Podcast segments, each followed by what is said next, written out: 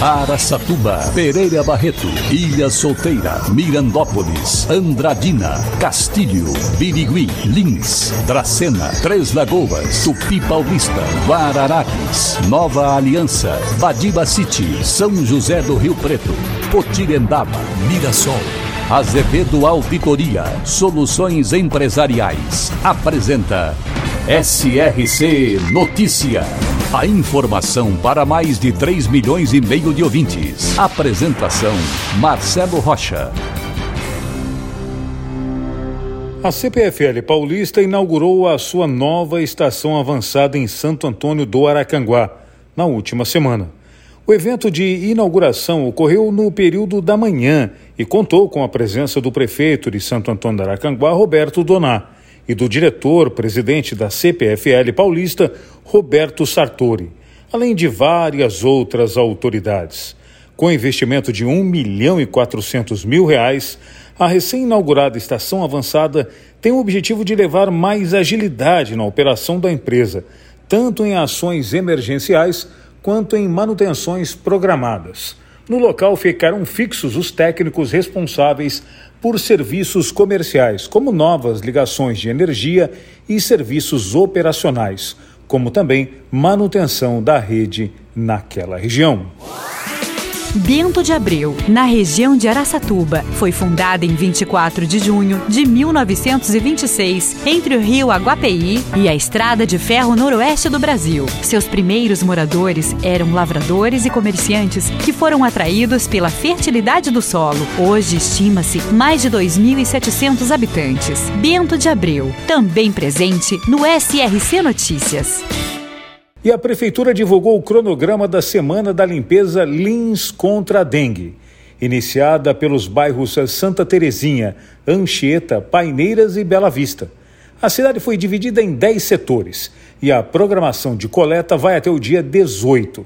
No dia 12, amanhã, haverá retorno aos bairros já visitados.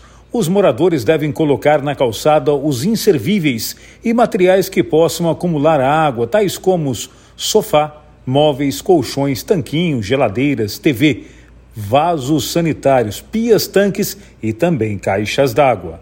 Não serão recolhidos entulhos de construção. Lens registra mais de 700 casos positivos de dengue e três mortes suspeitas nos três primeiros meses deste ano. No cronograma da Semana da Limpeza, hoje, segunda-feira, é dia dos bairros Ribeiro, são Benedito, Jardim São Luís e Jardim Linense. E amanhã o trabalho ocorre no NOB, no São João, São José e Leone. SRC Notícia. Notícia. E o cadastro do Posto de Atendimento ao Trabalhador, o PAT de Mirassol, passou por nova atualização e está com novas 38 vagas de emprego ofertadas. As principais oportunidades são desta vez para motorista de rodotrem e repositor de mercadorias. Os interessados já sabem, né? A essas vagas devem comparecer pessoalmente no PAT, no Paço Municipal, no centro de Mirassol. No começo de abril, o Procon de Três Lagoas realizou a pesquisa de preços do quilo do pão francês e do litro do leite em caixinha e também saquinho um dos principais alimentos do café da manhã das famílias brasileiras.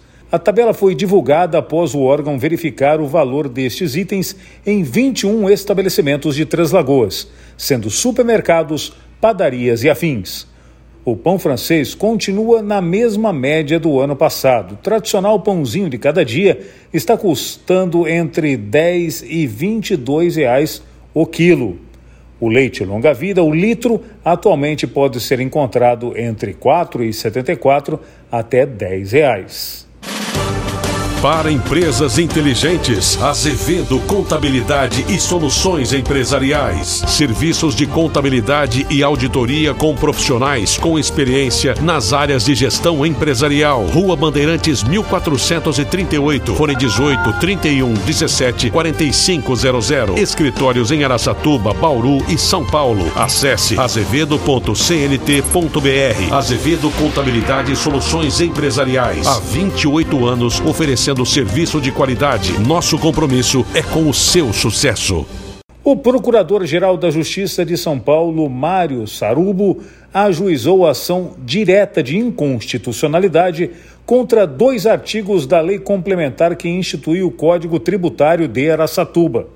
A representação foi feita pelo Observatório Social do Brasil, unidade de Aracatuba. Após meses de estudos técnicos e jurídicos, a ADIM foi ajuizada junto ao Tribunal de Justiça no início de março. No dia 4 de abril, o relator desembargador Elcio Trujillo assinou o despacho para que sejam oficializados o prefeito e o presidente da Câmara de Aracatuba para manifestação. Se assim, claro, eles desejarem. A ADIM já foi recebida pelo Tribunal de Justiça após as manifestações da Prefeitura e também da Câmara. A Procuradoria-Geral da Justiça deverá analisar novamente os documentos para a manifestação final. Todos os pedidos formulados pela Procuradoria-Geral foram acatados pelo relator do Tribunal de Justiça de São Paulo. Como a tramitação da ação está apenas começando, ainda não se sabe se o caso vai ser julgado inconstitucional a cobrança de taxa aos contribuintes que poderão requerer a devolução do valor cobrado irregularmente pela Prefeitura de Aracatuba. Marcelo Rocha, SRC. Azevedo Auditoria Soluções Empresariais apresentou SRC Notícia.